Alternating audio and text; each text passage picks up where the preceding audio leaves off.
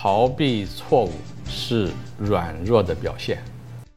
大家好，今天我们继续打开圣经。那今天呢，我们接着上一次的往下讲，还是马尔谷福音第一章的第四节：洗者若汉便在旷野里出现，宣讲悔改的洗礼，为得罪之赦。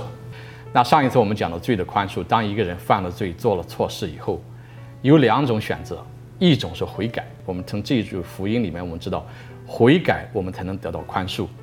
那还有一种选择是说，当我们发现自己错了，发现自己犯了罪以后，还有一种方式就是掩盖。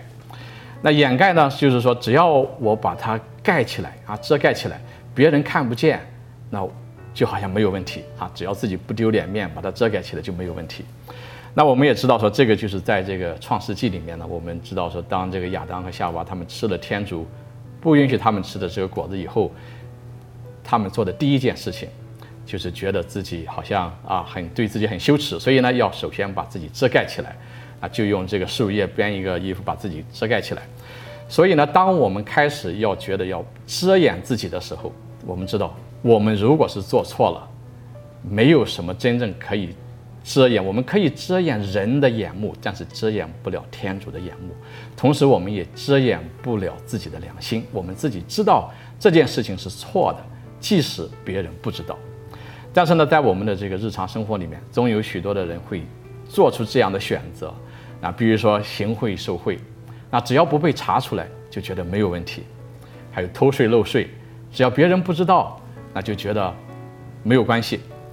那还有婚外偷情。那只要其他呃影响到的人，只要他们不知道这件事情，就可以掩盖着。那还有说做假见证等等的这些呃犯罪的事情。啊我们觉得说好像做了这些事情以后，只要别人不知道，好像自己就一切都正常。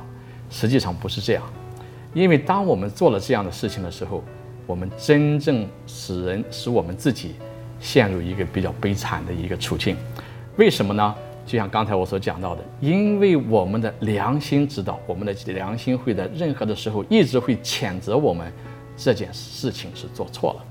另外一个，天主知道，如果我们不做出悔改，终有一天，当我们离开这个世界的时候，我们要面对的是天主。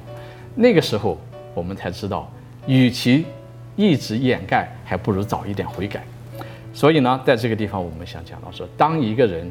如果内心里面自己的良心在不停地谴责自己，同时我们知道天主知晓一切的时候，可是我们仍然选择去掩盖，而不愿意认罪、不愿意认错、做出改正的话，那就是我们选择了在我们的生活里面存留了罪恶而失去了平安。